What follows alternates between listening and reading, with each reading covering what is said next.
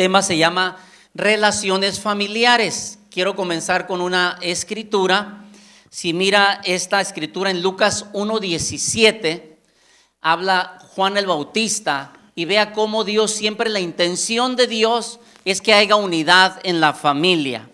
Mire lo que dice Lucas 1.17, dice, será un hombre, está hablando de Juan el Bautista, un hombre con el espíritu y el poder de Elías. Preparará a la gente para la venida del Señor. Siguiente. Inclinará el corazón de los padres hacia los hijos y hará que los rebeldes acepten la sabiduría de los justos. No está hablando nomás de los hijos, está hablando en la familia, quien sea que nos acercamos a Dios. Ahora, hay otra escritura también, fíjese, esto es el principio cuando Jesucristo iba a nacer. Les voy a compartir cómo Dios siempre le interesa a la familia y que haya unidad en la familia. Y vamos a Malaquías, en el libro de Malaquías 4, que es el último libro del Antiguo Testamento ahora. Mira lo que dice aquí, hablando de, de, de lo que va a venir el nuevo mensaje de Dios. Dice, Él hará que los hijos se reconcilien, los padres se reconcilien con sus hijos y los hijos con sus padres. Y así no, fíjese, vendré a herir la tierra con destrucción total. Si te fijas el peso que tiene el que haya unidad en la familia, e, e, es un peso bien fuerte y a, Dios lo considera algo muy bueno, que haya unidad en la familia. Ahora, aquí tenemos casos, ¿verdad? O sea, como pues somos gente ah, donde, por decir a, mí, yo no crecí en una familia perfecta. Y aquí yo, yo sé que hay personas que aquí no tienen ya a, su, a, su, a, sus padres, ¿verdad? Este, pero aprendan ustedes para que no cometan el mismo error. Eh, eh, o, sepan cómo guiar a sus padres. Hay gente que no los tienen porque ya no están, porque fallecieron, otros porque fueron abandonados. Ah, eh, entonces tenemos de todo aquí, pero aprende para que a ti pues no nos pase lo mismo que nos pasó a nosotros, ¿verdad? A, los que quizá tuvimos, pero hubo ausencia de, padres. Entonces, la pastora quería compartir un un salmo también que va, el, que tenías ahí, el salmo, el 127, si lo ponen. Este salmo dice, Salmo 127 del 3 al 5, dice, He aquí, herencia de Jehová son los hijos, cosa de estima el fruto del vientre. Como saetas en manos del valiente, así son los hijos, dice, habidos en la juventud.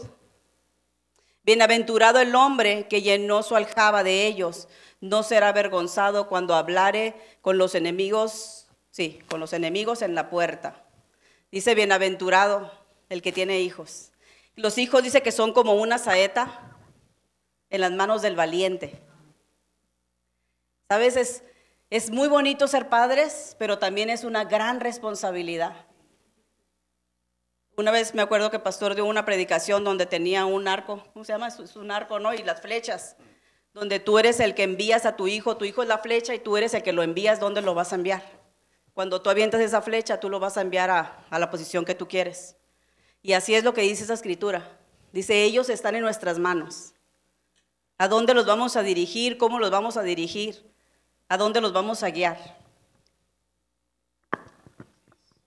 Así es. Y la última escritura, para ahí vamos a empezar a hablar en práctico las etapas y creo que ahí es donde van a, van a ser bendecidos. Pero quiero que como vean la importancia de Dios de reunir, que haya la familia, que estemos bien.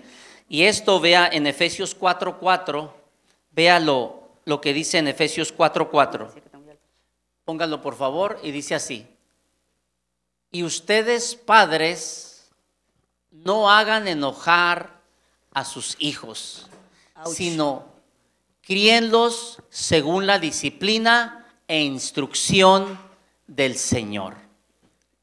¿Sale? Ayúdeme otra vez, que todos se distrajeron con la silla. Perdón, es que si yo me siento y la bajo, no, hombre, se baja así de un sopetón. Y tiene, tengo, tengo mis saetas. Efesios 4:4. Ayúdenme otra vez. Una, dos, tres. ¿Qué dice? Ustedes padres no hagan enojar a sus hijos, sino críenlos según la disciplina e instrucción del Señor. Muy importante porque a veces nomás hablamos a los hijos y los hijos y creemos que los hijos deben de aguantar todo lo de los padres y eso no es correcto. Dios nos dice a los padres, no hagas cosas que hagan enojar a tus hijos, ¿verdad? Porque eso no le gusta a Dios, no le agrada a Dios. Entonces, este, es muy importante cómo Dios trae balance en todo. Entonces, ah, vamos a empezar a hablar de las, sacamos cuatro etapas y estas cuatro etapas en sí, a mi esposa eh, le dije, mira, quiero hablar de esto, ¿cómo ves? Y ella este, pues las, quebró las cuatro etapas y de ahí es lo que vamos a estar hablando. Y, empezamos con la primera etapa. La primera etapa de todo ser humano, de toda persona, es la etapa desde el nacimiento hasta el preescolar, de 0 a 5 años. ¿Sí? ¿Qué pasa en esta etapa? A ver, ahí lo pusimos, creo que lo habíamos puesto ahí. ¿Qué pasa en esta etapa? Es la etapa de la vulnerabilidad, que ocupan protección los hijos, la enseñanza para que aprendan, los valores y la disciplina, ¿verdad? Muy importante en esa etapa del nacimiento a los cinco años, es bien clave. Y voy a dejar que mi esposa este, comparta poquito qué nos dices de, esos puntos. Sabes, en nuestra experiencia como padres, en esta etapa, ah, nosotros aprendimos como dice mi esposo, no, nadie nació siendo padres. Yo aprendí a través de libros. Está un libro muy bueno que se llama el libro del doctor James Dobson, Cómo crear los hijos varones. Ese libro yo lo leí todo completito, lo subrayé, porque yo no sabía cómo crear a mis hijos. Entonces la enseñanza que yo tuve no me gustó mucho. Y dije, tengo que aprender, pero ¿cómo voy a aprender si no tengo quien me enseñe? A través de los libros nosotros podemos aprender. Y ahí es donde aprendí yo de cómo llevar a cabo estas etapas, que cometí muchos errores, créanme, mis hijos, pobrecitos. ¿Ya me perdonaron, hijos míos? Aquí tengo tres de ellos, ya me perdonaron, ya, ya, ya me perdonaron. Pero sí, cometo mucho más. Yo como mujer que me, quedo, me quedaba en la casa con mis hijos, mi esposo salía a trabajar. Y durante estas etapas ah, lo que aprendí también es la vulnerabilidad de los niños. Ah, como consejera, ahorita soy una consejera cristiana y como consejera Ah, muchos de los casos que he tenido es de personas que sus hijos han sido abusados sexualmente y son niños chiquitos. Entonces, es la etapa donde los niños ocupan muchísimo cuidado. Todas las etapas ocupan cuidado, pero esta es la etapa donde tú les enseñas a los niños valores, su cuerpo, cómo son, cómo se están formando. Es la etapa donde tú como padre tienes que estar más presente en sus vidas porque ellos son como una esponjita donde están agarrando todo. Y a veces tú le puedes decir cosas, pero los niños ven. Entonces, acuérdense que nosotros aprendemos más por la vista que por lo que nos dicen. Nosotros, como vemos a nuestros papás que actúan, nosotros, los niños también aprenden cómo actúan. Entonces, ellos hacen lo mismo. Y esta es una de las etapas que a mí me costó, pero también ah, yo recuerdo que cuando, cuando yo era soltera antes de tener hijos, ah, mi vida era de que, no, hombre, yo andaba para arriba y para abajo en todas partes, no miraba el peligro, no miraba nada. Pero una vez que me convertí en madre, me entró algo como mucho miedo, temor por lo que les fuera a pasar a mis hijos. No sé si muchas madres de aquí les pasó lo mismo, que entras en esta etapa de protección, donde dices ahorita, que nadie me lo toca. Yo era súper protectora, eso la verdad, y mi esposo también, se ríe porque también él. Pobres de nuestros hijos en estas etapas, nosotros no sabemos cómo ser padres, pero amábamos a nuestros hijos, éramos bien protectores y los cubríamos de más. Entonces, cuando hacía frío, los cubríamos, que nomás les dejamos la nariz para que respiraran. Pobres de mis hijos, los tres desde chiquitos fueron asmáticos, porque nosotros los hicimos asmáticos, no porque ellos tenían una enfermedad. Los protegíamos demasiado que los enfermamos. No tocaban tierra, no tenían animales yo en la casa, no podía, la casa siempre tenía que estar bien limpia, los niños bien cuidaditos, que vitaminas, que esto, lo otro. Cada 15 días nos salíamos del doctor, porque se andaban ahogando los chamacos. ¿Por qué? Porque como niños también ocupan estar en la tierra. También ocupan jugar con animales, también ocupan ser salvajes un ratito. Entonces, como padres teníamos que aprender. Desgraciadamente no aprendimos, aprendimos ya cuando ya ahorita que crecieron, ya, perdón, no estaba bien. Pero ya dije, con mis nietos ya aprendí, ya no. Así les voy a dar a los perritos para que jueguen y ya les voy a dar otras cosas. Pero eso es, es, nosotros tenemos como padres formar esta protección hacia los niños y enseñarles valores, protegerlos, su cuerpo, cómo funciona. Es la etapa donde les tenemos que enseñar. Yo recuerdo, mi hijo uh, Jonathan tenía cuatro años, ni, no, no podía ni siquiera hablar bien. Él se aprendió el Salmos 21 a los cuatro años. Ah, 23, sí es cierto. Salmo 23 se lo aprendió a los cuatro años. No sabía hablar. Pensaban que era chino porque hablaba como chino y parecía chino. Dijo, a manera de testimonios. A los cinco años aprendió a hablar bien clarito, pero yo sí le entendía y era el Salmo 23. ¿Sí era el Salmo 23? Ah, no había sido otro salmo, nomás yo. Pero miren, las etapas de nuestros hijos, por eso dice que si guías al niño por el camino de Dios, cuando él crezca no se va a apartar del camino. Eso nosotros somos testigos aquí. Tenemos uno de 20, ¿cuántos? 25 años, va a cumplir 26, mi hijo. Tenemos otro de 22 y tenemos uno de 18. Y aquí están con nosotros ayudándonos. ¿Por qué? Porque desde chiquitos se les sembró la semilla. Crecieron, la semilla no se ha apartado de ellos y aquí están. Entonces, sí funciona lo que la Biblia dice, sí funciona lo que la palabra de Dios dice y cuando la pones en práctica va a dar fruto. Mi esposo que no me pongo a predicar y nunca me cayó. ¿eh? Sí. Um, rematando un poquito, lo, eh, sí, del punto de vista, sí, la vulnerabilidad es la etapa, esa etapa, pues los niños básicamente dependen total de nosotros, ¿no? Entonces, la verdad, sí, me reía ah, de, la vulnerabilidad hace rato, era porque sí, ella sí, sí le llegó algo más de protectora, de, de, de sobreprotección, uh, y, y este pero está bien. Y, me decía las razones, ¿no? ¿Sabes qué? Pues yo no quiero que les pase esto.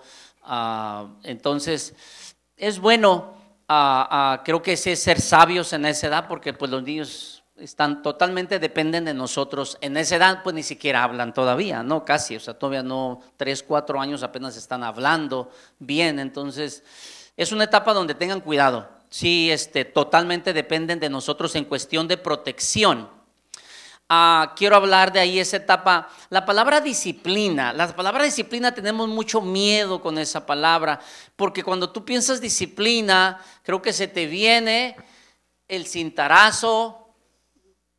Piensas disciplina y se te viene cuando te agarraba el profesor o los papás de aquí así, ay, ay bien feo. Ah, o, de repente la disciplina que te portaba mal y la mamá, al amigo, y, mm, y nada, así el pellizcón.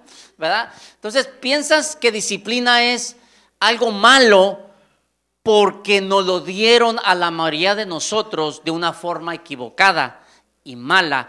Y por eso, como padres, decimos, yo no voy a disciplinar a mis hijos.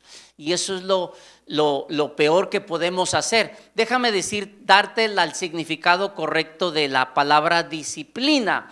La palabra disciplina simplemente dice normas que nos llevarán a ciertos resultados.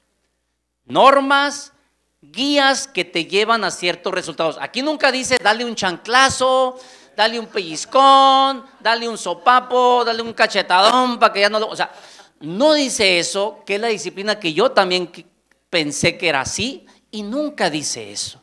Disciplina es ciertas normas que vas a hacer para que lo guíes a buenos resultados. Mira lo que dice aquí.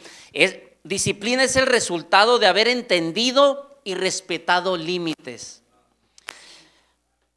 Ser una persona disciplinada implica que vivimos con una base firme, establecida de límites diariamente para cada acción. Disciplina es para crear límites a nosotros. Yo crecí sin disciplina. O sea, por un lado a lo mejor sí me daban en exceso y por el otro lado me, daban libertad. Entonces hacía lo que quería o quería hacer lo que yo interpretaba. Y ese es un mundo peligroso porque, pues, ¿verdad? A los 21 años yo ya me quería quitar la vida y solo por Dios estoy vivo, ¿no? Eh, pero era una vida desenfrenada desde la adolescencia, que ahorita llegaremos a esa etapa. Entonces, la disciplina no es mala, la disciplina no es pegar y golpear. La disciplina son guías que imparte límites para que nosotros sepamos que hay límites en la vida y podamos decir. Entonces, por ejemplo, el decir no es en esta etapa de 0 a 5 años es muy bueno. Que el niño, el niño o la niña empiecen a saber que no está bien. No hacer esto, no, ahorita no. ¿Por qué? Porque si creen, se crecen en puro sí, sí, sí, sí, ellos, esa no es la realidad. Y cuando se van a la escuela, ¿qué crees? Los profesores le van a decir no. El director le va a decir no. Y si ellos en su lenguaje no tienen la palabra no, ellos no lo van a entender, le van a decir, yo no, para mí no existe el no. Y van a hacer lo que quieran y ¿qué crees? Van a sufrir en la sociedad, van a sufrir en la escuela. Entonces, en el hogar es bien importante el enseñar a disciplinar, a guiarlos con normas, pero enseñando, no a, golpes, ¿verdad? Entonces, algo antes de irnos a la... Es enseñar con amor. Y es aprender que los niños están aprendiendo, van a cometer muchos errores como nosotros ahorita estamos cometiendo. Imagínense los niños. Ellos cometen demasiados errores porque están aprendiendo. Ahorita ellos no saben de la vida como nosotros sabemos. Y a veces, desgraciadamente, nosotros como padres no tenemos la paciencia para guiarlos o dirigirlos porque estamos estresados, afanados y, pensamos que el niño ya sabe y queremos que piense como nosotros o que haga lo de nosotros. ¿Y qué hacemos? Lo corregimos de mal manera cuando los lastimamos sus corazones o les pegamos cuando hay muchas formas de disciplinar, pero ¿por qué? Porque no tomamos el tiempo para nosotros educarnos y saber cómo formar el corazón de nuestros hijos. Y es por eso que hoy en día tenemos muchos adultos lastimados. Nos incluimos nosotros. Mi esposo contaba ahorita que él no tuvo disciplina en su niñez. Yo sí tuve disciplina. No mucho de que me golpearan, pero mi escuelita fue de que mi mamá con los ojos nos dirigía y nos decía todo. Ella nos miraba así, cuando nos miraba así, nosotros quietecitos y calladitos, y sí nos enseñaron, no tocas aquí, no esto, no lo otro. Sí nos enseñaron de que cuando hay una casa usted no pida, y si ve un penny tirado en el piso usted no, no lo rejunte para nada, porque no es tuyo, está en esa casa. Y nos enseñaron valores, disciplina. Éramos 12 y mi mamá nos, nos enseñó muy bien. Entonces, cuando creces así y te, te casas con otra persona, eres un niño dañado. Vienes al matrimonio, vienes a la adultez y sigues siendo ese niño dañado porque no ha sido sanado.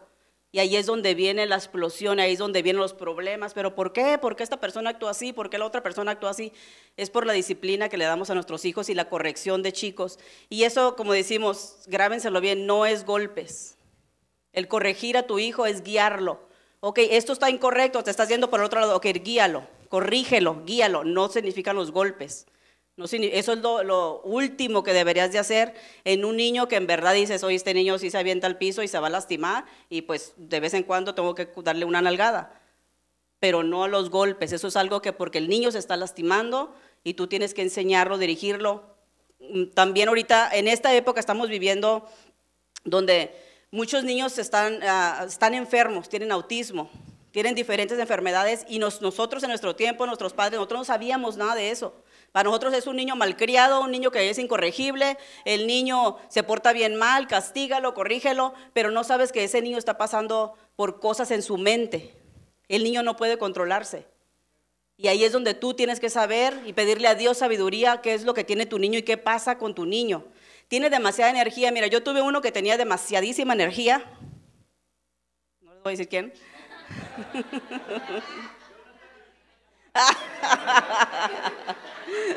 Tuve otro que era bien calmado y otro que estaba en medio, ni, ni tan ni muy muy. Pues el demasiada energía no era travieso, porque mi hijo no era travieso, era muy buen niño, pero tenía demasiada energía. En la escuela, todos los días, no había un día que no lo tenía la maestra sentado a un lado de él. Y llegaba a la escuela y ni le preguntaba a la maestra cómo se portó, porque ya sabía que iba a decir que mal. Pero le decía, ok, ¿por qué se portó mal? Dice, mire, no es que se haya portado mal, pero el niño termina primero que todos la tarea y se pone a bailar, a brincar y, todos los niños se paran y empiezan a brincar y a bailar con él. Entonces yo dije, ok, pero mire, si termina, ya, ya yo les daba consejos a la maestra, si mi niño termina, porque ya era demasiada la disciplina que le daba al pobrecito. Dije, si mi niño termina primero, entonces déjelo que ayude a los demás niños porque tiene demasiada energía. Y eso fue un problema para mí porque yo no sabía cómo sacar la energía de mi hijo. Conforme fue creciendo y seguía igual, ah, optamos por meterlo a deportes. ¿Y qué cree que hizo en los deportes? Medallas, número uno, trofeos. El niño, ¿por qué? Porque la energía traía demasiada energía. Y como padres tenemos que ser sabios, ¿cómo puedo sacarle la energía a este niño? Entonces, tuvimos que meterlo a deportes para que sacara toda su energía. Tuvimos a otro niño que era un poquito más calmado, muy buen niño, la verdad, una bendición de Dios. Y a este niño lo que tuvimos que hacer es ayudarlo, ayudarlo en otras áreas de su vida. Mis hijos, los tres son muy diferentes. Pero les digo, las etapas de nuestros hijos tenemos que saber, tus hijos no son iguales. Dios les dio un don y un talento especial a cada uno de ellos. Los tres inteligentes, pero cada uno era muy diferente. Entonces cada uno teníamos que enseñarle diferentes maneras para que crecieran sanos y fuertes, pero durante ese proceso cometimos muchísimos errores. Por eso le estamos dando estos consejos para que ustedes no lo hagan. Rapidito, entonces ah, hablamos de la disciplina y como dijimos, exactamente, estamos aquí porque cometimos errores porque también no supimos ser padres, ¿no? Ah, cuando nos casamos dijimos, ¿cuántos dicen, lo que me hicieron a mí mis padres no lo hago? Y en cuanto creces haces lo mismo, porque es un patrón, es un patrón. Recuerdo en la casa, así es la tendencia, no sé, creo que en todas las familias era así, o en mi casa yo creo que tirabas algo en la mesa y, no, o sea, era el fin del mundo. ¿Qué hiciste?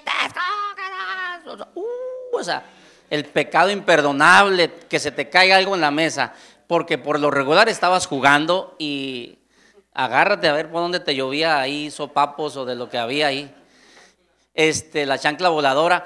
Entonces, ah, y nos, cachamos que a nosotros empezamos a hacer lo mismo. Y dije, wow, o sea, ¿por qué? Si es un error, bueno, ya ni modo. Claro, se andaba jugando, se habla, pero hasta ahí, pues, ¿verdad? Entonces, por eso, cuidado ahí, la disciplina, la palabra disciplina no es mala, es buena porque es la que nos pone límites.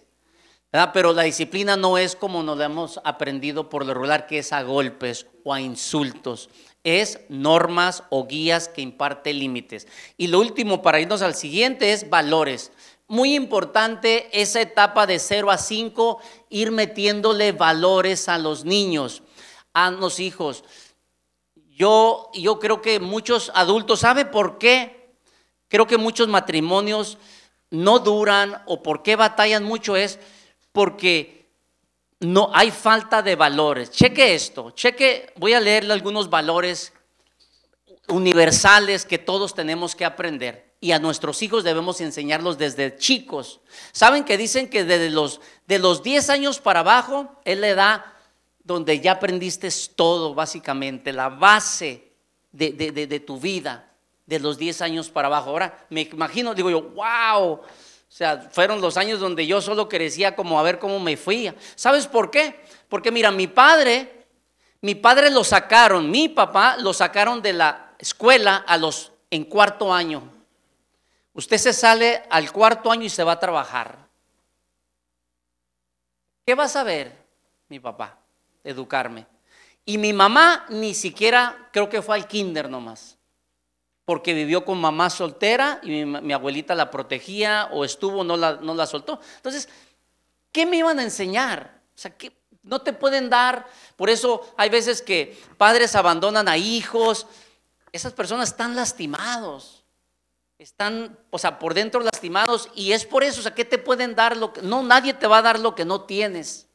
Ahora, es donde entra cuando usted y yo ya somos adultos o somos conscientes del bien y el mal, Vamos a cambiar la película nosotros. Vamos a cambiar el rumbo.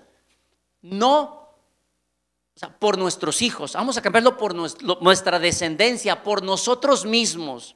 No vivamos culpando a que hubiera nacido en una mejor familia. Yo sé, todos hubieran querido, pero esa no fue la realidad.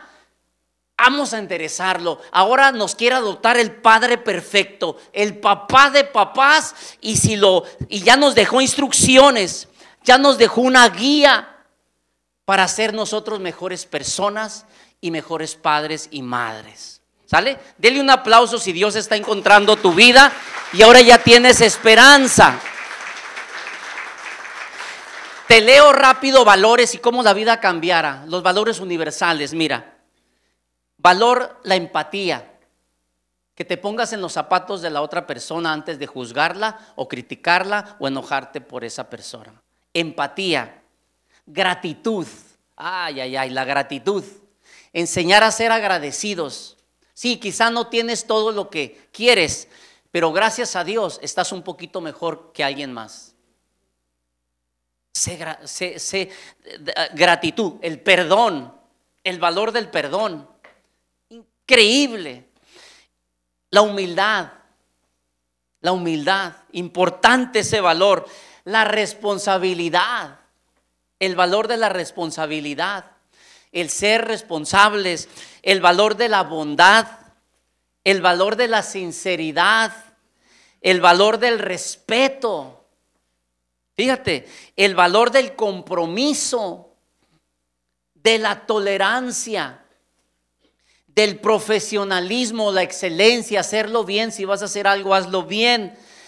El valor de la justicia, ser justos, no favoritismos el valor del dominio propio, el que te, el que te, te, sepas detener y controlar tus emociones, tus impulsos, de que no lo vas a tener ahorita a la mejor, que seas paciente, que te va a llevar tiempo a la mejor. Ese es un valor. Pero sabes, si nosotros a nuestros hijos les damos todo, ¡ah, ya! Y hago el berrinche, cállate, cállate, para que se calle, para que se calle. Error. Crecen adultos que quieren las cosas ya. Así, rápido. No saben esperar, no saben dominarse. Y eso eh, no es la realidad. O sea, la vida no te va a esperar en un trabajo, en una relación, es lo que les digo. Eh, la relación, los matrimonios no fracasan. Lo, lo que está dañado somos, son las personas. Y si las personas no se respetan, no saben empatía, no saben todo eso, se ofenden. Se ofenden porque no enseñaron, no te enseñaron el respeto. No lo tienes. Mira, otro, el, eh, eh, otro modal, ¿cuál es? Modales o, buenos modales. Mira, ¿cuáles son los buenos modales? Esos no se han pasado de moda. Por favor, gracias. a no reírse de los demás, devolver la cortesía, respetar cuando una puerta está cerrada, tocar, pedir perdón, saludar cuando vienes, despedirte cuando te vas, la caballerosidad, la puntualidad, todas esas cosas no han pasado de moda, son lo que unen para que haya buenas relaciones entre los seres humanos. Pero como no crecimos con esos, es por eso que nuestras relaciones no funcionan. Entonces, por favor, esa edad, desde los 0 a los 5, desde ahí se empieza a hablar ya valores, modales y disciplina y cuidándolos de 0 a 5 años en esa edad. ¿Sale? Vámonos a la siguiente etapa. La etapa es del entrenamiento elemental, de 5 a 12. ¿Qué pasa en esa etapa? Póngalo por favor ahí. Es, empieza ya el crecimiento muchas preguntas. ¿Por qué? ¿Y por qué? ¿Y por qué? Y tienes que dar respuestas. Aprenden, por ejemplo, ahí. Ahí empiezan a mirar y como van a crecer va a ser, no, no hagas esto, pero yo veo que mi papá lo hace. Yo creo más lo que él hace que lo que me dice. Es lógico. Es lógico, por favor. Esa es la responsabilidad que tenemos como padres de llevar un ejemplo. Y como ahorita los solteros, los que todavía no, tienen hijos, tú ya desde ahorita prepárate para que empieces a dominar todo esto, para que no te cueste cuando tengas hijos, tú vivas y le dices a tu hijo, sígueme, mírame a mí, sé como yo, sé como yo, sígueme, vamos bien. Y eso te va a ayudar mucho. ¿Qué me dices de esta etapa de... la etapa de la adolescencia es una de las etapas más cruciales, ¿no? Que yo, yo ya quiero acabar. ok, de 5 a 12 pues también es una etapa crucial porque a los 12 ya empiezan los cambios en los niños y ya esta etapa donde su cerebro eh, completamente ya está desarrollado. Dicen que de los 7, 8 años el cerebro de un niño está completamente desarrollado, donde tú todo lo que le aprendió de, de 0 a, a, los 7 años, a 12, es lo que ese niño le va a causar uh, un efecto en su vida adulta. Todo lo que tú le metiste a esa etapa. Y en esta etapa también es la etapa de aprendizaje. Están aprendiendo a leer, a escribir. Es donde también tienes que estar bien alerta, tienes que estar y saber, tus hijos son diferentes. No quieres tratar a todos tus hijos iguales. Tienes que aprender cómo guiarlos, cómo dirigirlos. Uh, yo en esta etapa yo tuve que aprender a ser ma uh, maestra en casa. Yo saqué mis hijos de la escuela. Porque uno de ellos, como le digo, todas las veces estaban ahí con la maestra y regañada la maestra y lo regañaba también yo y dije, no, pobrecito de mi hijo. La maestra, más aparte yo. Y otro de mis hijos uh, padecía de bullying, le hacían bullying. Y el otro estaba chiquito. Entonces dije, ok, gracias a Dios en Estados Unidos el sistema te permite que tú puedes darle escuela en casa. Yo no sabía nada, yo ni maestra soy, yo no sabía cómo darle escuela en casa, entonces tuve que aprender, ¿por qué? Por el amor a mis hijos y por sacarlos de esa etapa que ellos estaban sufriendo, entonces yo aprendí a ser una madre en casa y por dos años yo les di escuela en casa a mis hijos. A uno le enseñé a respetar, valorar y a calmarse, y al otro le enseñé a levantarse. Los libros que yo agarré en ese tiempo eran puros libros de la Biblia. Gracias a Dios que Dios me alcanzó a los 17 años y que pude meterles a mis hijos a Dios desde chicos. Y mis hijos aprendieron muchísimo. Ya después pasaron los dos años y ellos quisieron regresar a la escuela. Los, metí a la escuela, mis hijos eran de los más altos en, al nivel académico. ¿Saben por qué? Porque todos los días se les leía la Biblia. Todos los días ellos aprendían versículos de la Biblia, aprendían que todas las natural, aprendían todo de ciencia, matemáticas, pero todo era dirigido hacia Dios, la creación de Dios, quien creó el universo, todo fue Dios. Eso a mí me sirvió muchísimo, a mis niños también, aprendieron a, a forzarse más en Dios. En la escuelita en casa nos enseñaba que nosotros teníamos que salir afuera y lo que tú hacías en tu diario vivir, ese era el testimonio de tus hijos y los que ellos te iban a seguir. Yo iba a la tienda a comprar mandado y yo les decía a ellos, ok, tú tráeme un kilo de aguacates, tú tráeme un kilo de cebollas, tú tráeme, ok, tengo clases de matemáticas ahorita en vivo.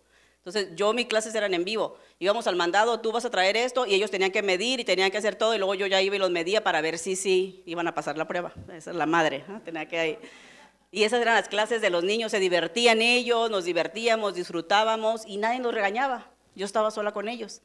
Ya después ya los tuve que llevar a la escuela porque dije, ya, mi hijo, ya déjame descansar un ratito. Ocupo también yo vacaciones. Pero sí, esa etapa eh, me sirvió muchísimo para formarlos y dirigirlos, pero también, créanme, como padres otra vez, cometemos demasiados errores. ¿Por qué? Porque decimos, yo no quiero hacer lo mismo que mi mamá hizo conmigo, cómo me gritaban ellos, cómo ellos se portaban, yo quiero ser diferente. Pero desgraciadamente lo que tienes en la mente si no lo has renovado, lo vas a volver a sacar. Puedes decir, yo ya no voy a ser así, yo no quiero ser como y puedes señalar con el dedo y tres están en contra tuya, porque lo vas a sacar, porque lo traes dentro de ti. Si tu mente no ha sido renovada, lo vas a sacar. Por eso les digo, tomen notas para que no cometan los errores que nosotros cometimos. Eso me sirvió a mí para que nosotros no cometiéramos, eh, cometimos los errores, pero aprendí y dije yo, ok, estoy haciendo lo mismo que hacían conmigo. Estoy, volviendo otra vez la misma escuelita que hacían conmigo a gritarles a mis hijos, a tratarlos mal. ¿Por qué no puedo tener esa paciencia? Porque vengo de esa escuelita. Ok, es tiempo de romper con esa escuelita. Y ahí es donde nos cuesta, porque no queremos romper con los malos hábitos que tenemos. No queremos romper con la tradición que aprendimos. Estamos tan a gusto y tan cómodos. Pues yo así hablo, yo así grito, y yo así soy, y soy la mamá, y yo mando. Y si te gusta y si no, ni modo. Así soy yo. A mí tú no me vas a cambiar, nadie me va a cambiar, así soy. Estamos bien cómodos en, en como somos, pero estamos dañando a nuestra familia, estamos destruyendo a nuestras generaciones, estamos destruyéndonos a nosotros mismos, porque estamos mal. Y sí necesitamos cambiar. Qué bueno que así seas, pero lo que estás haciendo, estás lastimando a tu familia y destruyendo a tus generaciones, porque lo que tú no cambias en ti, lo estás pasando a los demás. Y es tiempo de que tú rompas en ti para que los demás no tengan que sufrir lo que tú ya estás sufriendo. Sí, para cerrar aquí es ah, exactamente cuando dicen el, el, porque es la etapa, fíjese, la primera etapa de 0 a 5, dice que es una etapa donde están ellos investigando, andan curioseando todo. Y esta etapa de, de ahorita, de, de, de 5 a, a 12, a 10, 12, es donde están más estables, están más estables, pero están mirando por el ejemplo, ¿verdad? Te quieren guiar por el ejemplo, cómo los estás guiando. Es muy importante por eso esta etapa de, de que de 0 a 5, veces después no le tienes que explicar tanto, porque no saben, como, ¿por qué me voy a comer? O sea, la zanahoria a un niño de un año, o sea, o dos años, o sea, no, tú cómetela, amigo, confía en mí y es todo, ¿no? Pero ya en esta etapa, ya además, ya 6, 7, 8, 9, ya, ya, ya quieren saber y tienes que darle respuestas y, y no nomás es porque quiero, porque ahí les va el error, que vamos a entrar a la siguiente etapa. Cuando son niños, te van a, te van a hacer caso, no hay otra, ¿verdad? Pero en cuanto empiezan a crecer, es donde ya dicen, no, ya no te sigo yo, ya no te sigo. Sabes que yo agarro mi propio camino, porque lo que tú dices no lo estás viviendo. Y empiezan ya, deja que crezcan y solitos. Por eso a mí, a mí no me, fíjate, a mí no me impresiona, ya lo he aprendido a veces, que veo a los niños en escuelita, está bien, en, guardería, en preescolar, en primero y cuarto. ¿Sabes dónde es el reto? cuando sean adolescentes, ahí se va a hacer qué trabajo estamos haciendo. Porque en la escuela, pues ni modo que no se vengan a los cinco años, ni modo que, que, digan, aquí me quedo en la casa viendo caricaturas. No, te los traes, seis, siete años todavía. Pero ya, 13, 14, 15, 16, y ellos ya te van a mirar. Y si no está viviendo tu vida junto con lo que dices, ellos van a empezar a mirarlo. Y sabes, ahí se empiezan a agarrar su camino y decir, no, pues ¿para qué voy? hacer como, como mi papá, mi mamá. ¿Sí me entiende? Por eso es importante llevar el peso de empezar a vivir. Perfecto no eres, no somos, pero llevar ese, ese peso de, de, que tus hijos, que tú les puedas decir, sígueme, como yo soy, sígueme, échame, échale, yo te voy a poner el ejemplo. ¿Verdad? Ir poco a poco lleno. Claro, al último es a Cristo llevar, pero por ahorita, créeme, tú eres lo más cercano a Dios que ellos tienen es el ejemplo de, de, un padre. Entonces, muy importante esa etapa del ejemplo, en esa etapa de, los, de la primaria, vamos, de primero a sexto. Ellos van a estar observando y van a estar el por qué y darles respuestas, por qué, por qué no vas a hacer algo, por qué. Da, tómate el tiempo para darles eso. Vámonos a la siguiente etapa, que es la siguiente, ahora sí, esa es la de la entrenamiento avanzado, el joven adulto, la adolescencia, de los 12 a los 18. ¿Sabe? ¿Se acuerda que le dije ahorita de 0 a 5 es la edad de investigación? Y luego de, en, la, en la primaria es la edad de donde se estabilizan. Pues en esta etapa de adolescencia dice que vuelven otra vez como que nos reseteamos todos, otra vez de cero y empezamos a cuestionar todo. ¿Por qué? ¿Por qué?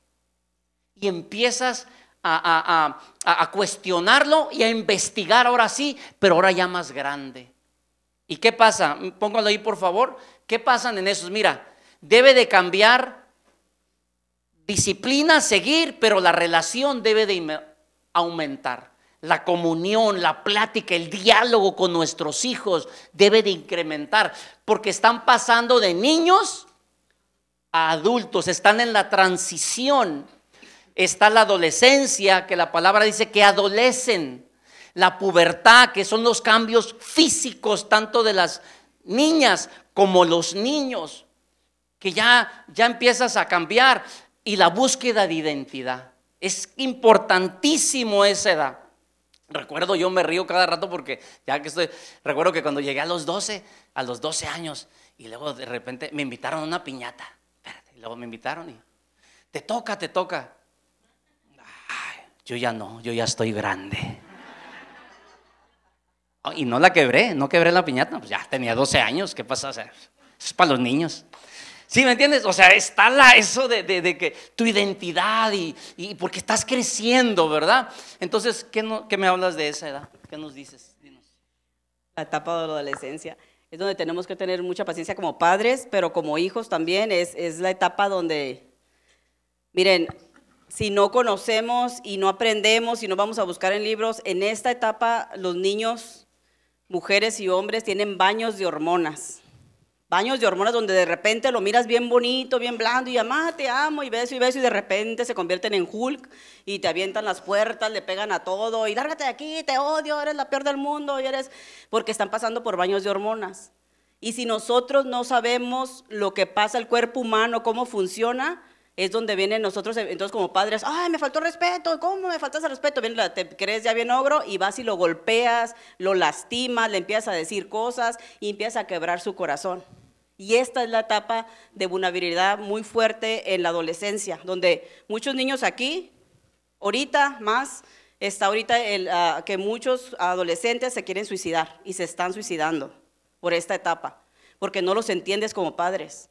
Y recuerda, tú también pasaste por ahí. Todos pasamos por esa etapa donde nos sentimos que nadie nos entiende. Y queremos, no nos gusta cómo son nuestros papás, no nos gusta cómo nos vestimos, no nos gusta cómo nos vemos en el espejo, no nos gusta nuestro cuerpo porque está cambiando, hay muchas, no nos gusta muchas cosas de nosotros porque estamos haciendo una transición. Y la transición es buena, pero no lo entendemos en nuestras mentes de 12, 13, 14, 15 años. Y empezamos a buscar diferentes cosas que un día que quiere un calcetín blanco con un calcetín negro y porque yo estoy a la moda. Y dices tú, ¿y este ahora qué le picó? Eh, está en la transición y tenemos que aprender a conocerlos. Y padres tenemos que tener demasiada paciencia. Si no tienes paciencia tú en esta etapa, si no tienes amor por tus hijos, ellos se van a ir. Van a buscar amistad, van a buscar el amor, lo van a buscar en otras partes. Y ahí es donde empezamos a perder a nuestros hijos, que empieza que con el churrito de marihuana, que a fumar, que a juntarse con los amigos. ¿Por qué? Porque están buscando identidad. Están buscando, ok, me siento que estoy atrapado en un cuerpo que ya no sé ni quién soy. Por eso ahorita mirámoslo todo lo que está pasando en el mundo. Nuestros jóvenes están siendo más influenciados afuera que por nosotros que somos los propios padres. Y estamos perdiendo a nuestra juventud. Porque en la casa, ¿qué haces? Ya vienes otra vez, y este flojo, y ahora no se quiere bañar, y que mira, dije que se cambiara y no se cambia, y ya tiene una semana con eso, y, eh, empezamos a puro dar, puro regaño, regaño, regaño, regaño, y llegan los niños y dicen, ¿sabes qué? Pues de estar aquí mejor me voy afuera. Mis amigos, ellos no me regañan, ellos se ríen conmigo, nos divertimos, y van a empezar a buscar amistades negativas, y empezar a hacer cosas. Ahorita ya no ocupa salir afuera para buscar las amistades negativas, ahorita ya lo tienes en el celular. Ya nomás te metes a páginas y empiezas a hacer amistad con un señor adulto que tiene como 60 años, un pedastre allá afuera, que te dice que tiene 13, la misma edad tuya, y empiezan a enganchar a tus hijos y se les roban su, su corazón. Y de repente se perdió, no encontramos a mi hija, no encontramos a mi hijo, pero ¿qué hacía? Pues se la pasaba en su cuarto, ni salía, pero ahí en su cuarto estaba platicando con alguien que le daba atención y tú ni siquiera sabías lo que tu hijo hacía porque no lo conoces, nomás te la pasabas regañándolo. Y ahí es donde podemos perder a nuestros hijos, la etapa de la adolescencia. Es la etapa donde tenemos que tener mucha sabiduría como padres y mucha paciencia y tratar de hacer amigos de ellos, pero también poner disciplina y orden. Ok, hijo, sí, estás pasando por tu tiempo hormonal, pero bájale tantito, no me patees las puertas, no le pegues aquí, tenemos que poner orden también, porque si una cosa es las hormonas, otra cosa es que destruyas la casa. Tenemos que tener sabiduría. Aquí apunté a Fíjese que esa etapa le llama la psicología la edad del luto, la temporada del luto. ¿Por qué luto? Porque estás dejando la niñez y la extrañas y empiezas a cambiar tu cuerpo, empieza a cambiar la voz de repente, oh, como todos, ¿qué, pasó aquí? Este, empiezas a cambiar. Entonces, este, que es bueno, pero a la vez esa lucha, ah, hablan aquí, es, es la, la etapa donde buscas pertenecer y te ocupa, eh, buscas despegarte de tus papás.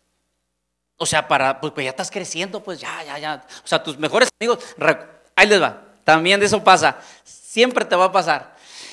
En la edad, eh, cuando son niños de primaria, y estás, mi papá, papi, papi, papi, ya todos, ah, y, mami, y te, llevan a la escuela bien orgullosos, ¿ah? bien orgullosos. Pero en la secundaria, déjame en esquina y vete déjame en esquina o yo me voy en camión. ¿Sí o no? ¿Sí o no? O sea, por lo regular, así como, ay, ya, ya déjame, pues ya. y, los papás, los papás, beso, ay, mi hija, ay, que te vaya bien. Ay, mamá, ya, ya, sí, mamá, gracias, gracias. O sea, o sea porque, y, cuando estás chiquito, llorando ahí en el kinder, ahí en el recreo, mamá. Pero ya, ya, ya en secundaria, ya primero, segundo, ya como, ya, ándale, pues beso rápido, sí, gracias, gracias. Y más si estás quedando con alguien ya, etcétera, ¿no? O sea, porque vas creciendo. Son las etapas de que te quieren, eh, buscas tu identidad, empiezas a buscar, tu, por eso es bien clave la relación en esa etapa. Porque si tú le cierras la puerta a tus hijos o a tus hijas, van a buscar amigos confidentes en otras partes. Y si son los equivocados, adiós niños. Así de fáciles, así es. Sabe, personalmente ahí es donde yo me yo yo agarré otro camino, porque ya crecí y en la secundaria era o sea, representé a mi escuela en, en primaria, el más aplicado y secundaria, ya empecé a crecer y quería pertenecer a un grupo, es donde caí en la, en la pandilla. Y ahí, ahí me valoraban y, ay, me, y en la casa llegaba y ni en cuenta, o sea, mis hermanos ya todos casados y, y, yo solo ahí, pues dije, no, pues déjame irme con, con... Y ya, y empecé a agarrar los valores de la calle, que eran los equivocados. Y, y, ¿verdad? un padre ausente, mi mamá pues tenía que salir a trabajar y lo demás es historia, ¿verdad? Para los 20 pues ya me quería matar, ¿no? Ya traía el mundo y por la gracia de Dios estoy aquí nomás, es todo. Pero es bien importante, por eso es, no te rindas en esa etapa. Es una transición nomás, es una transición. Y les cuento, eso ya es otra cosa. Créanme que hay baño de hormonas ahora ya cuando entras de la edad adulta a la tercera edad. Es otro, esa es otra historia.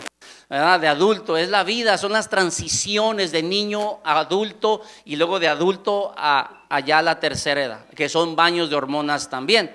Pero hay que tener paciencia en esa edad, la relación, y, tres consejos que yo anoté que decía aquí la, ciencia, dice, en esta etapa tenle a amor incondicional, no te rindas, porque si tú tiras la toalla con, e, en esa edad,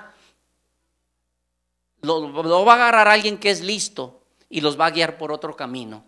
Porque va a pasar, va a pasar esa etapa de hormón, va a pasar cuando encuentran identidad. Pero por eso lo siguiente es, sigue metiendo los valores en esa etapa. Sigue viviéndolos tú los valores, respétalos, pero pide respeto. Y, y, sigue metiendo valores, valores, valores, valores, valores. Y el último es, ellos van a empezar, enséñales a tomar decisiones correctas. No nomás le digas no, pero ¿por qué? No, que quiero ir con mis amigos a las pulgas. Eh, o sea, a las fiestas esas que están ahí todos clandestinas. Eh, no, ¿por qué no? ¿Por qué no? Porque no quiero. Ah, o sí, es del diablo o algo. Sí, sí, es del diablo, pero explícales por qué. ¿Sabes qué? Borracho alguien puede abusarte, eh, te pueden meter algo en, la botella y te droga y te pierdes. O sea, etcétera. Pero enséñales por qué, québraselos. Porque es más entendible decir, ah, ¿por qué no lo haré? Ok. Y viene de ahí el por qué. Y explícalos. ¿verdad? Y eso se va creando, uh, darles un porqué, porque ellos necesitan ya prepararse para tomar decisiones cuando ya no estén contigo. Entre más va creciendo, secundaria, preparatoria ah, y universidad o ya vida de trabajo, ellos ya tienen que decidir. Entonces, desde esa edad ya enséñalos a pensar, a decidir, pero correctamente, el bien y el mal. Esa es una etapa muy importante. Entonces, en esa etapa hablamos de que aumenta tu relación con ellos.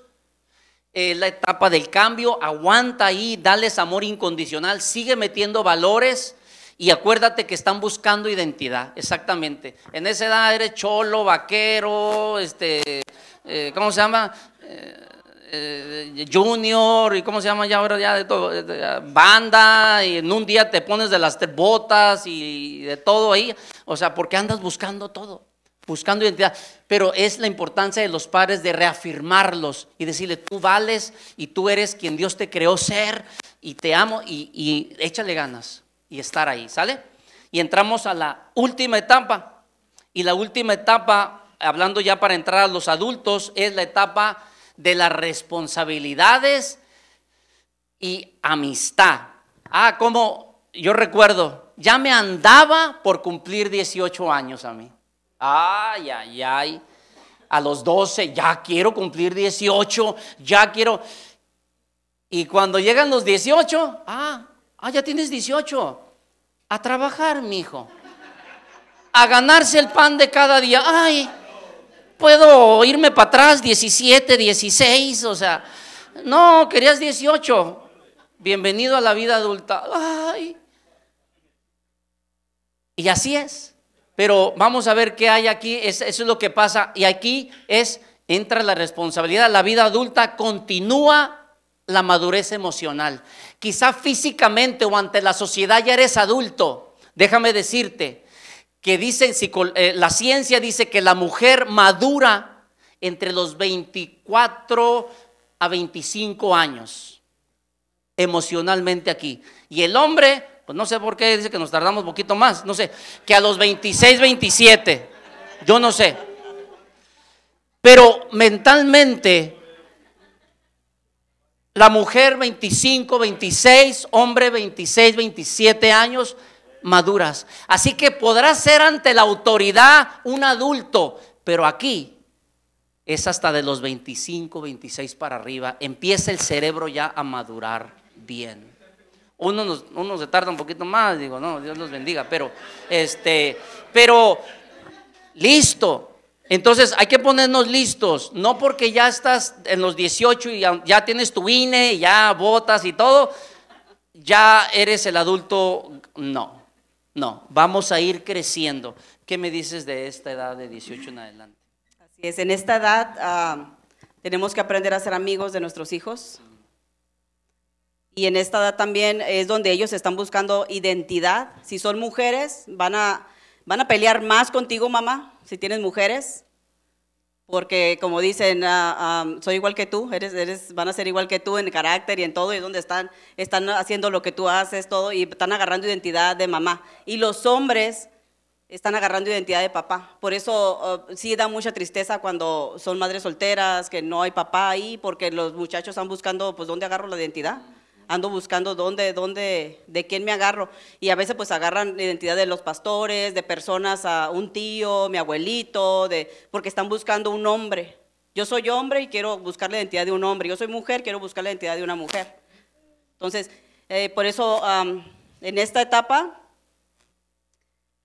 los que tenemos, los que eh, tienen los dos papás, es muy bueno ser amigo de tus hijos, porque aquí ya no es de que te va a hacer una pregunta y que tú le vas a decir, no, pues es lo que yo digo y se va a hacer como yo digo, no. En esta etapa ellos ya están adultos, a veces a lo mejor saben un poquito más que nosotros en, en muchas cosas, no tienen la experiencia y ya no puedes hablar, ya tienes tú que estudiar más y tú aprender para poder darles un buen ejemplo a tus hijos y una buena enseñanza y enseñarles, pero aquí ya no les puedes pegar ya no los puedes golpear, ya no, ya no te van a hacer caso de que te dije así y se va a hacer así. Ya no, porque ya vas a empezar a crear en sus corazones rebeldía. Aquí ya es amistad. Aquí es donde ya, ok, soy tu madre, me vas a respetar todo, pero ya tengo que cambiar yo porque tengo que hacer una amistad contigo, porque ahora ya está siendo un adulto. Entonces tengo que mostrarle a mi hijo que yo también me río, que yo también me divierto, que no soy la persona amargada de toda la vida, que, que también tengo que llegar a un nivel con ellos y disfrutar la vida con ellos. Y en esta etapa también, como les digo, buscan la identidad como adultos y enséñenles, sean abiertos. Algo que yo aprendí y mi mamá fue conmigo así, fue muy abierta. Mi mamá me enseñó de todo, desde sexo, cómo cuidarte, todo. Gracias a Dios aprendimos muy bien. Y yo sí soy con mis hijos, yo soy muy abierta en todo lo que ellos me pregunten, yo les digo todo. Claro, no soy explícita, pero sí soy abierta en que les, eh, les digo, mira, hijo, porque ellos no pasaron lo que yo pasé. Ellos crecieron ya en una cuna cristiana. Yo no crecí en cuna cristiana. Yo crecí bajo otras, ah, no, yo no conocía de Dios hasta los 17 años y medio. Entonces hay cosas que ellos no sabían que yo sí que yo pasé y no lo han pasado. Entonces hay cosas que ellos me hacen preguntas y yo les digo, mira, hijo, esto y eso, pero mira por qué no se hace. Y les pongo ejemplos. Es mejor aprender por el ejemplo de alguien más que por tu propio ejemplo de que tú lo vivas. Entonces, esa es una experiencia, eso es algo que yo he aprendido de que prefiero enseñarles a mis hijos, mira, yo no hago esto porque miré que fulanito hizo eso y mira cómo perdió su familia. Mira, yo no usé drogas porque yo miré que fulanito usó drogas y mira, terminó en las calles, terminó muerto o en la cárcel. Mira, yo no hice esto porque yo miré que una muchacha se le hacía muy fácil tener relaciones sexuales con no sé cuántos muchachos, terminó con SIDA y muchas enfermedades venéreas, por eso yo no lo hago. Entonces, todas esas cosas tenemos que explicarles a nuestros hijos. ¿Por qué? Porque ellos no saben, estás en, yo quiero experimentar todo, yo estoy joven y a mí no me va a pasar nada de eso y todo eso quizás le pase a algunas personas, pero a mí no. Eso es lo que pensamos en nuestra juventud. Pensamos que somos inmunes a todo, al todo el mal y no. Y ahí es donde también pueden haber consecuencias que te van a llevar para toda tu vida. Hay personas que en su adolescencia, en estas etapas, cometieron errores que hasta ahorita la están pagando. Muchos están en la cárcel encerrados, otros están muertos, otras personas quedaron locas. Mi esposo me cuenta historias de, de- de cuando él era, muchos de sus amigos de él quedaron locos, ya no pudieron, su mente ya se quedó de tanta droga que usaron. Entonces sí hay consecuencias y tenemos que enseñar, no nomás porque eh, es que esto está mal y no lo vas a hacer y no vas a ir y no te voy a dejar ir, no, no, tenemos que enseñarles, hay consecuencias, mira, me gustaría que fueras y todo, pero hay consecuencias y tengo miedo que te pase algo. Seamos abiertos como padres. Tenemos miedo que a nuestros hijos les hagan daño. Tenemos, tengo miedo de que si, mira, pruebas una cerveza, te gusta y te conviertes en un alcohólico, porque así empezó mi papá.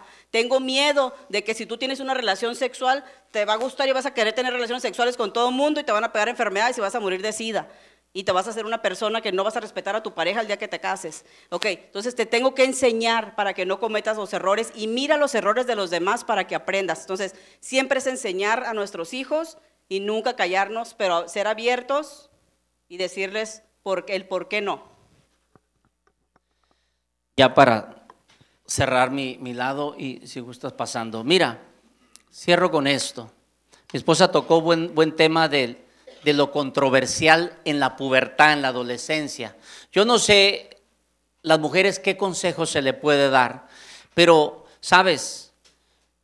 Tocó un tema. Si tú eres una madre soltera o eres un padre soltero, si, si eres madre soltera, y tienes hijo, búscate, sí, búscate hombres de Dios, algunos modelos. La iglesia funciona mucho porque a alguien le, metes valores y te ayudan a tu hijo varón a, criarlo en los caminos de Dios. Pero si ocupa más, búscate a, hombres de Dios que te ayuden a hablar a mejor temas que tú no comprendes. Eh, eh, sí. Ahora, ¿por qué?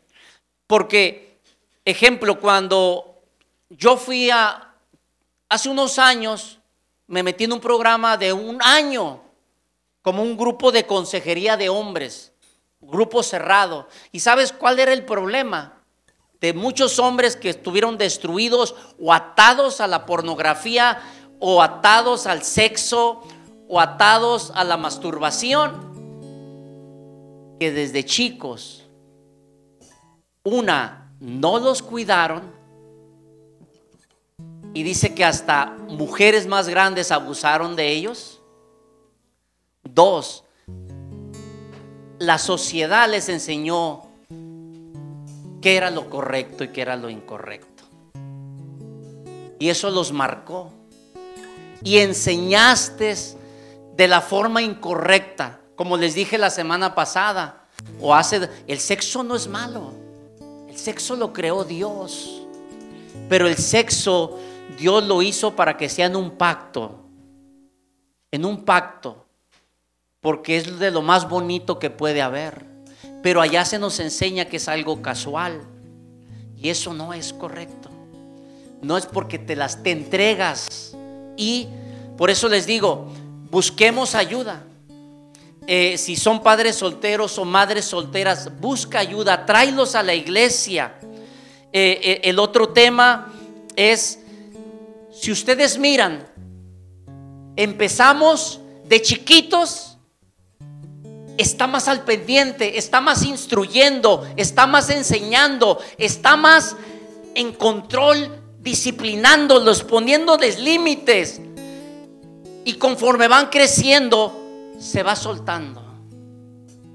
Ya se está haciendo en amistad. Pero ¿sabes cómo crecimos todos?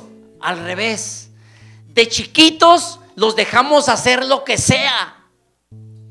Y cuando crecen, ahora sí les queremos poner límites. Recuerda que la edad clave es de los 12 para abajo, ahí se forma todo.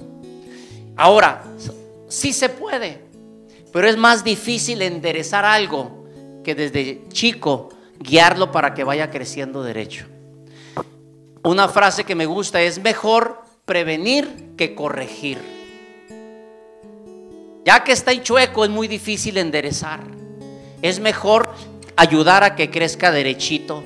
Por eso es bien clave lo primero, los primeros años. Y ahora aquí ya estamos, los que estamos adultos. Yo te digo, hoy empieza otra vez con Dios. Dios, yo me entregué a Dios y viví una vida bien tremenda. ¿Verdad? En todos los aspectos, porque yo no sabía, yo no conocía a Dios. Y para los 20, a, mí me alcanzó Dios a los 10 días antes de cumplir 21 años. No se me olvida, el 19 de marzo te entregué mi vida a Dios. Y yo el 29 de marzo cumplo años. Iba para 21 años. Pero, ¿sabes? Era un desastre mi vida. Y Dios a esa edad, yo le dije, dame otra oportunidad. He hecho todo mal. Tengo un mal concepto del sexo, un mal concepto de las mujeres, un mal concepto de las relaciones, un mal concepto de todos los valores. Soy un desastre. Dame una oportunidad. Y es donde Dios dice, ok, te voy a permitir nacer de nuevo. Y ahí es donde viene el poder de Dios. Nacer de nuevo. Y aunque ya estés grande, Dios te da esa oportunidad otra vez de que venga la inocencia, de que vengamos a aprender correctamente los valores correctos, la vida correcta, el sexo correcto, las relaciones correctas. Y Dios te quiere dar oportunidad. Gracias por escucharnos. Si te gustó el mensaje o sabes de alguien que debería escucharlo, compártelo. También te invitamos a que nos sigas en nuestras diferentes redes sociales que te estaremos compartiendo en la caja de descripción y así puedas acompañarnos en nuestros siguientes eventos. De nuevo, gracias por apartar un tiempo para escuchar lo que Dios tiene para ti. Ten una bendecida semana.